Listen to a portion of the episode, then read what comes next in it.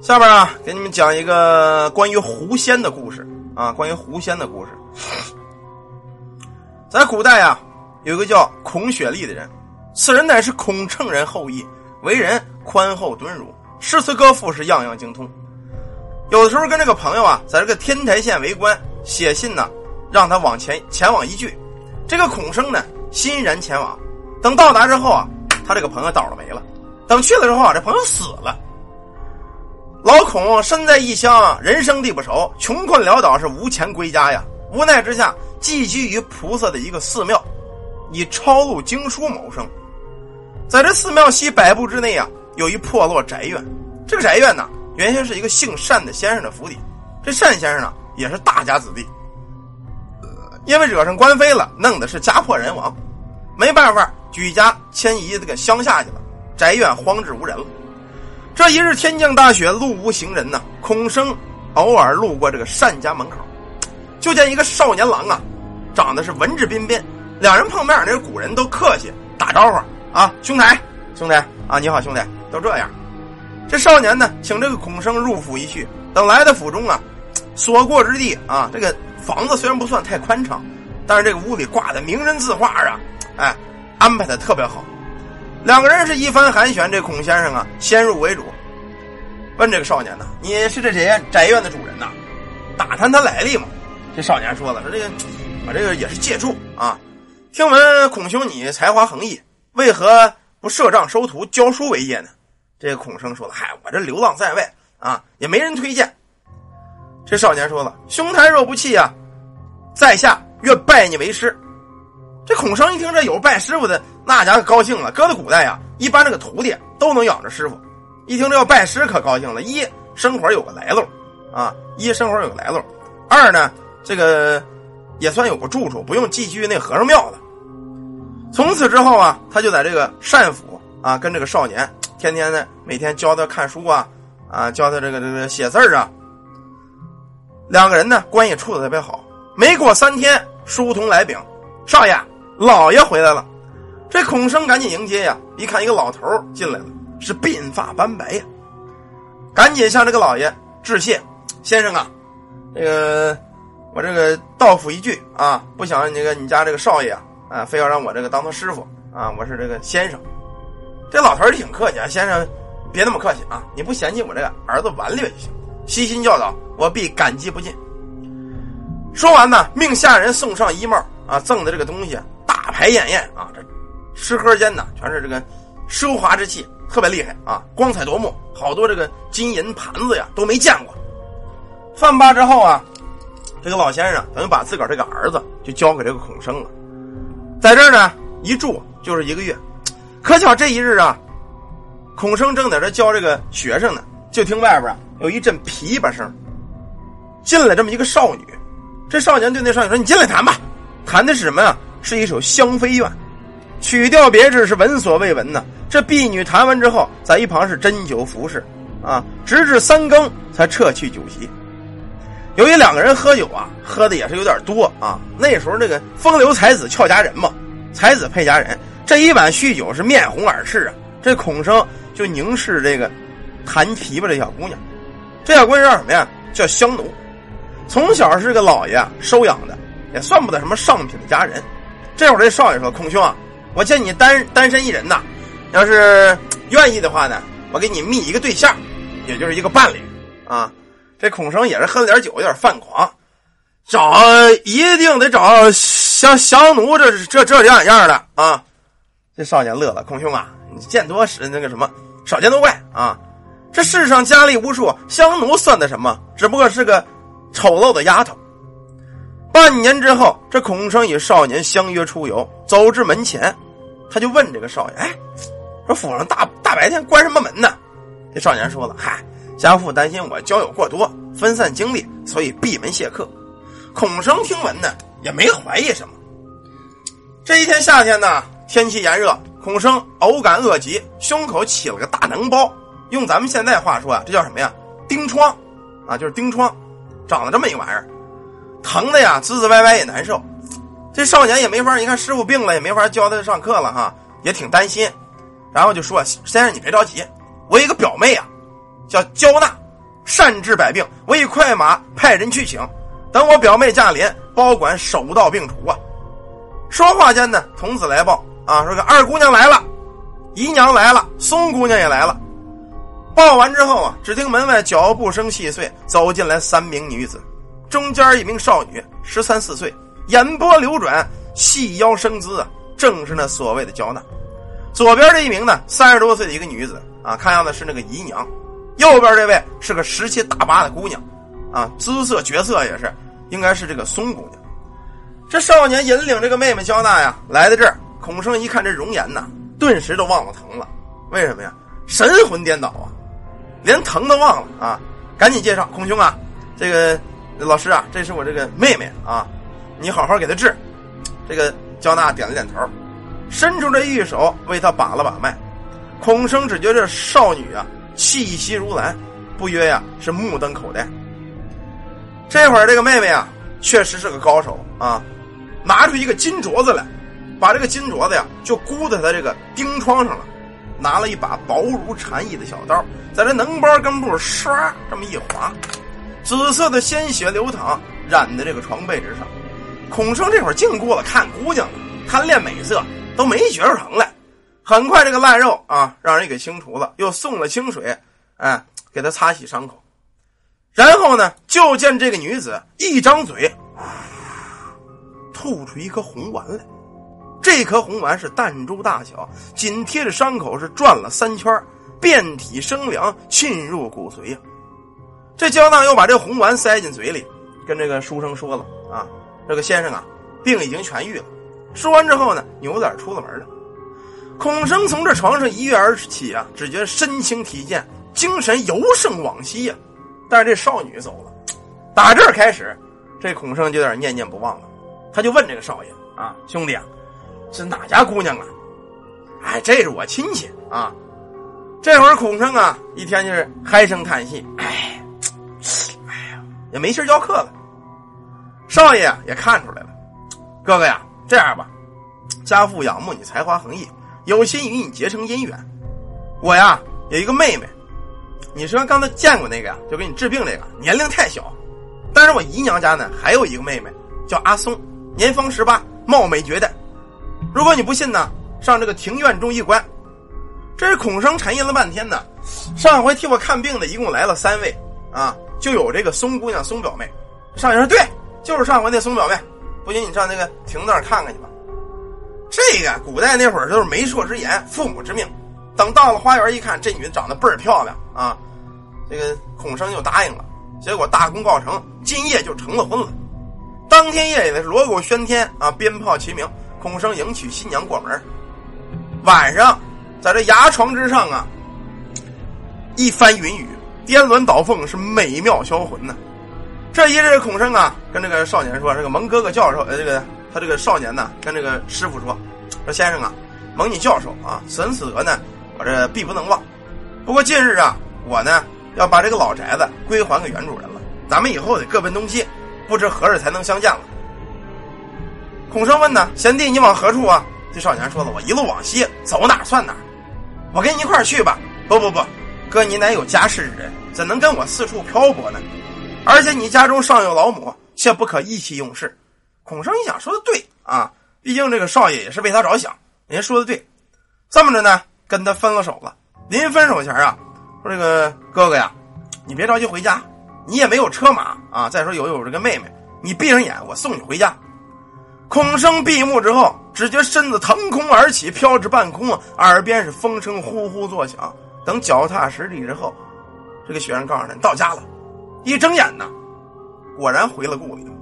到这会儿，这孔生才明白，这一家老小俱是身怀异术，绝不是凡人。等进了府啊，他妈一看这个带回儿媳妇了啊，倍儿高兴。这么着呢，跟这个松姑娘这两口子呢，啊，正常生活。这个媳妇啊，也是孝顺贤良，远近闻名，人人夸。后来孔生考中了进士，当官去了，带着个媳妇一块上任。不久呢，他媳妇生了一个小男孩这小男孩啊，天生异象，打一生下来跟别人就不一样。等一会儿呢，我再给你们说这个小男孩的事儿。自从当了官之后啊，这个人性格比较直，没当多长时间，得罪了上峰，罢官在家。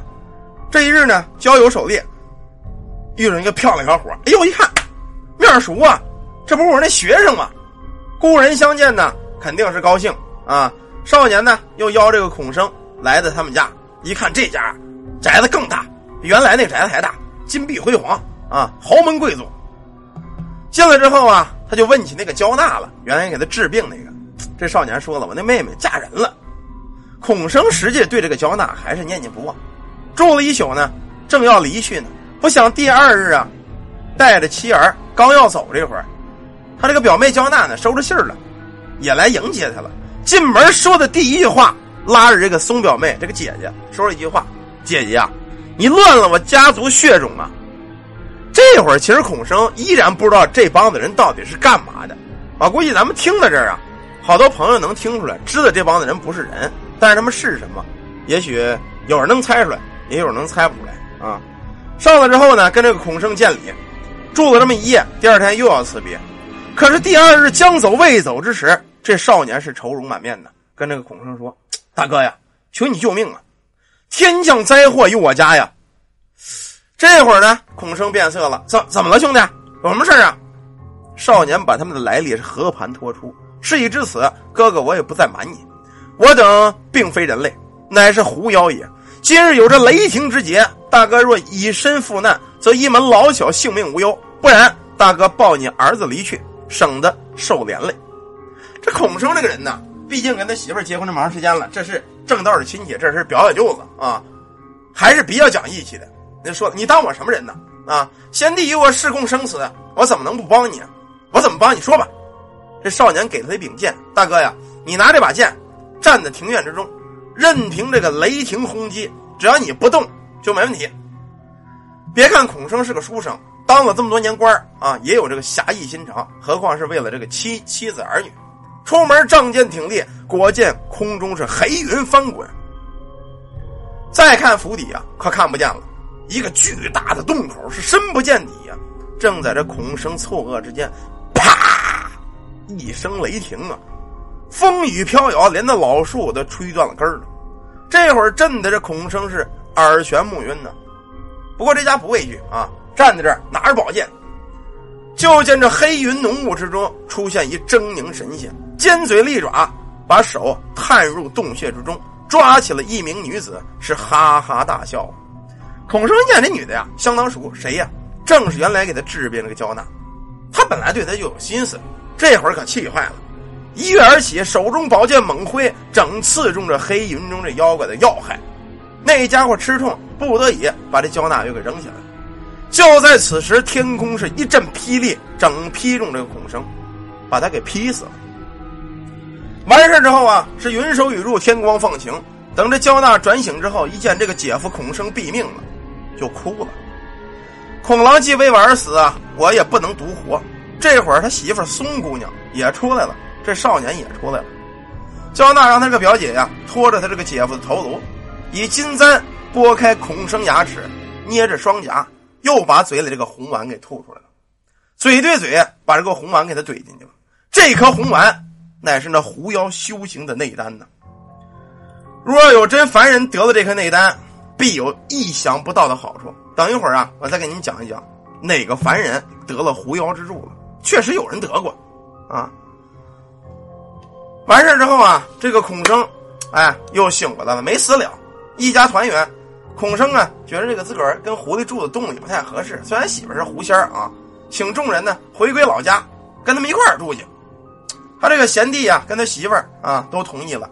不过这个焦娜呢，他有爷们了，叫吴朗。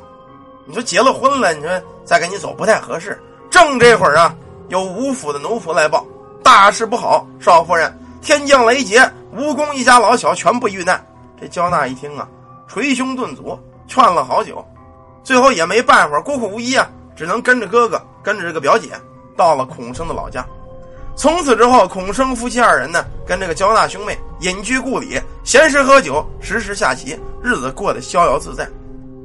可过得几年，他家这个小少爷长大了，这少爷乃人狐之恋这个产物，身上暗藏狐妖气息，上街游走，人人知他狐狸所生之子。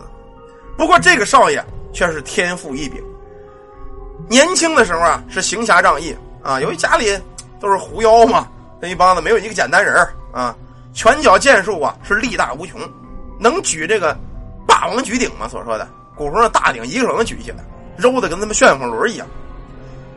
这个小伙子长大之后呢，他爹也说说这个孩儿啊，不管怎么着啊，你得学你爹我啊，你也得去去去上京赶考一下子吧。万一考个状元呢，咱们也算光耀门楣。虽然他们家这个他妈不在乎这个啊，但是他他也想去。这么着呢，带了一个小小的家人，这家人可是个凡人啊，这么个仆人，他不能带一个妖精去吧？那你妈半道上碰见道士，不把他降了吗？他虽然是人狐之身，但是毕竟还有人的一半的。这么着，带着这个仆人上京赶考，考武状元去。可不成想，走的半路上啊，这个仆人病了。他这个儿子呢，心很善，你别看力大无穷啊，特别厉害，但是他特别善良。一看这个仆人病了，也担心，说集市上啊有老头会算卦，特别灵，说我拜访拜访，问问去，给他算一卦去。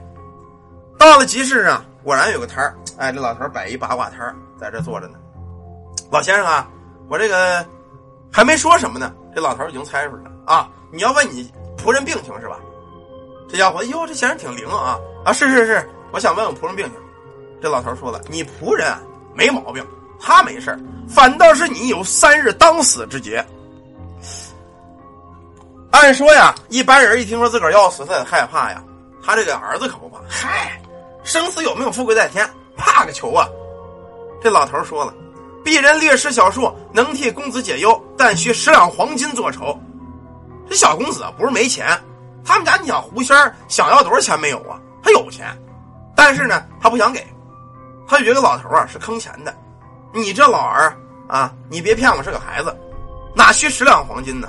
这老头可不高兴了。阁下吝惜小费，勿要后悔。三日之后回家等死吧。这个老头也是瞎眼啊！你骗凡人还则罢了，你不想想这个公子是干嘛的？你看不出来是干嘛的吗？这他妈不是凡人的孩子呀！问题是，小公子才不惧这个呢。回的这个客栈呢，他都没走啊。这人要不说较劲呢，坐在这等三天，就等着静观其变，看看到底三日我是死是不死。到了三日夜晚，这公子啊，仗剑挑灯，在这坐了一更，毫无动静。正准备睡觉这会儿，就听着窗户上，抬眼一看呢。就见一个四寸多高的小人拿着个小毛枪啊，就跳进来了。到屋之后一晃身子，一阵黑烟呢，长得跟人一般高了，照着这公子一枪就扎过来了。这公子能惧他吧？一身武艺啊，又有狐仙之身，到时候跟这家伙就斗在一处。长剑劈落之后，这小人是应声而倒，拦腰截断。烛光下细一看呢，却是一个纸人这公子一想啊，明白了。算卦这道士为了应验他自个儿三日我必死的梦啊，他肯定是做了手脚了。既如此啊，我到底看看你这道士有多大本事。过了一会儿，又有一个东西进来了，这家是个怪物，双脚落地之后啊，面目狰狞，最后被这公子一剑从中间又给劈开了。这个尸体啊，劈开之后呢，当时还没死，在地上直扑腾，不过发出的声音却不是人类的声音。最后啊，过了一会儿，这东西不扑腾了，一看呢是个泥娃娃，碎了一地。来了两回东西了，这公子一想啊，不行，肯定还得有啊，我还得等着。这么着，强挺着精神在这又等，等的时间不大呀，就听窗外气喘如牛啊，咵，这窗户就碎了。这公子担心房子倒了啊，从这屋里就窜出去了。他到底看看是个什么妖孽？等推门出去一看呢，是一个特别大的一个鬼，有屋檐子这么高，面如黑锅底，眼中闪着黄光，上身赤裸，脚底光脚，手里呢拿了一把弓，腰中挎着个剑壶。这大鬼一见这公子，二话不说，搭箭便射，直取咽喉。这公子啊，跟这大鬼又斗在一处，这大鬼射了半天呢，他也射不着。最后也是急了，抡起这个大弓，照着公子，啪，就抽过来了。公子必不是凡人啊，力有千斤，拿着宝剑开始跟这恶鬼游斗，打这个恶鬼身上当当直响，到最后一剑刺中要害，这恶鬼终于中了招了，咣叽一声啊，就掉在地下。等摔在地下，公子一看呢，这家伙是一个大石头人啊。等这个恶鬼毙命之后，这公子也明白了，这老道是派人害我，证明他卦术高明，趁机敛财，我饶不得他。次日，等这公子到那挂山找老头再一看，老头在这在这呢，在这坐着没动。等他们离近了，一猫这个鼻子呀，鼻子眼全流出血来了。这个老头啊，术法被破。死于非命。到最后，这个小公子啊，进京赶考，也是考上武状元了。不过最后呢，他没当这个官啊，挂印封金之后，回了家啊，跟这个父母说，他父母啊年岁已大，跟这个孩子说，说我们岁数大了啊，我要跟你娘呢上山修行了，你呢愿意跟我们走就走。小公子说，我先不走啊，我这游历江湖的。这么着，这小公子啊，孤身一人闯荡江湖，最后啊，也成了一名游侠。至于最后到底跟没跟他爹娘上山，他爹死没死？但那会儿已是一个传说了。这是一关于人狐之恋生下儿子，生这儿子也是天赋异禀，不怕鬼神呢。这么一个小故事，其实这个故事呢是在《聊斋》中演过的。我不知道你们有没有看过这个《聊斋》中有一集讲的跟那个大概差不多，啊，是《聊斋》里的一个故事，不过有点不太一样，反正也差不多吧，对吧？好了，这个故事咱们讲到这儿啊，一会儿讲下一个《欢迎城市》里的游戏。